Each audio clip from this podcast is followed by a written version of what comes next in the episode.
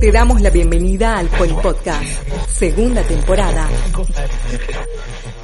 Bienvenidos al cuarto episodio de la segunda temporada de Polipodcast. El pasado 13 de mayo, la FP1 firmó un convenio interinstitucional y el primer acuerdo específico con el Parque Ecológico Salto Suizo S.A. En el primer acuerdo específico se fijan las condiciones para que el Salto Suizo y la FP1 desarrollen programas de pasantías a través de la movilización de estudiantes de la facultad creando oportunidades para estudios técnicos y actividades de investigación en el sector del turismo. En este episodio nos acompaña Marcelo Lescano. Él es estudiante de la carrera de licenciatura en gestión de la hospitalidad de la FP1, con quien conversaremos sobre su experiencia de pasantía en dicho parque.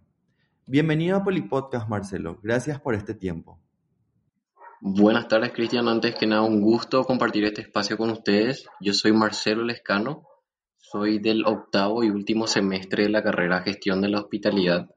Y nada, gracias por el espacio. Eh, ¿Podrías contarnos en qué fecha estuviste haciendo la pasantía en el Parque Ecológico Salto Suizo? Nosotros empezamos, eh, tuvimos un contacto previo con la, con la empresa y con la administradora más o menos a comienzos de enero. Ya por la quincena de, de enero precisamente ya, ya fuimos acordando y ultimando detalles para pasar precisamente a lo que fue ya la pasantía en campo. ¿Qué tipo de actividades estuviste desarrollando en, en dicha pasantía?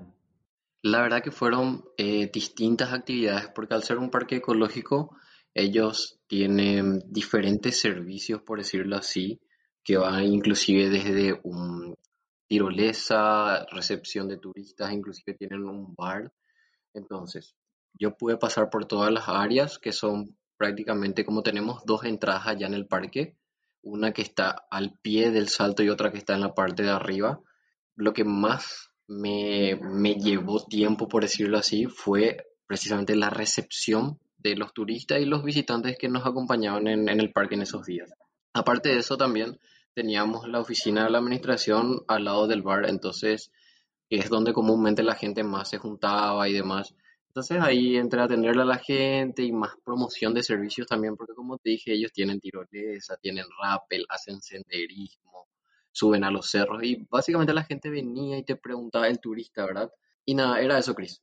Eh, ¿Qué nuevos conocimientos o destrezas pudiste adquirir durante dicha experiencia eh, que complementen la formación teórica que uno recibe dentro de la facultad?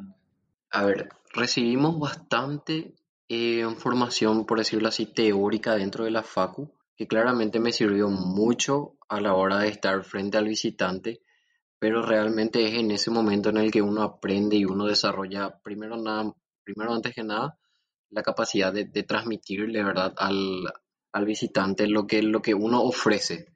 La manera en la que uno ofrece también es súper importante y la verdad que más desarrollé, creo, la actitud y la aptitud frente a los turistas y a los visitantes que nos acompañaban esos días. Eh, Marcelo, ¿alguna recomendación que darías a los estudiantes que quieran realizar la pasantía en dicho parque ecológico? Nada más que quisiera que aprovechen esta oportunidad, esta puerta que se abrió gracias a la empresa y a la autoridad de la institución, y realmente pasar de una oficina frente al cliente a estar en el campo prácticamente es una experiencia totalmente distinta, es una experiencia totalmente nueva, por decirlo de alguna manera. Y personalmente pasé muy bien, es muy desafiante, pero así mismo te hace crecer un montón. Que aprovechen, que aprovechen la oportunidad y que vayan, conozcan y que de paso aprendan mucho sobre el parque y todas las cosas que se hacen. ¿Hay algo más que quieras agregar o algún mensaje que quieras dejar, algo que no hayamos tocado en esta entrevista? Sí, sí, para reiterar nada más que, que los chicos aprovechen esta oportunidad, que se vayan, que estén por allá. Tengo entendido que tenemos una sede también en Guairá, entonces es una magnífica oportunidad para que ellos se acerquen también. Y nada, es eso. Eh, Marcelo, fue un gusto conversar contigo en este episodio. En nombre del equipo de Polipodcast, reitero el agradecimiento por tu participación. Muchas gracias. Gracias a ustedes, Chris. Muchísimas gracias. Polipodcast, segunda temporada.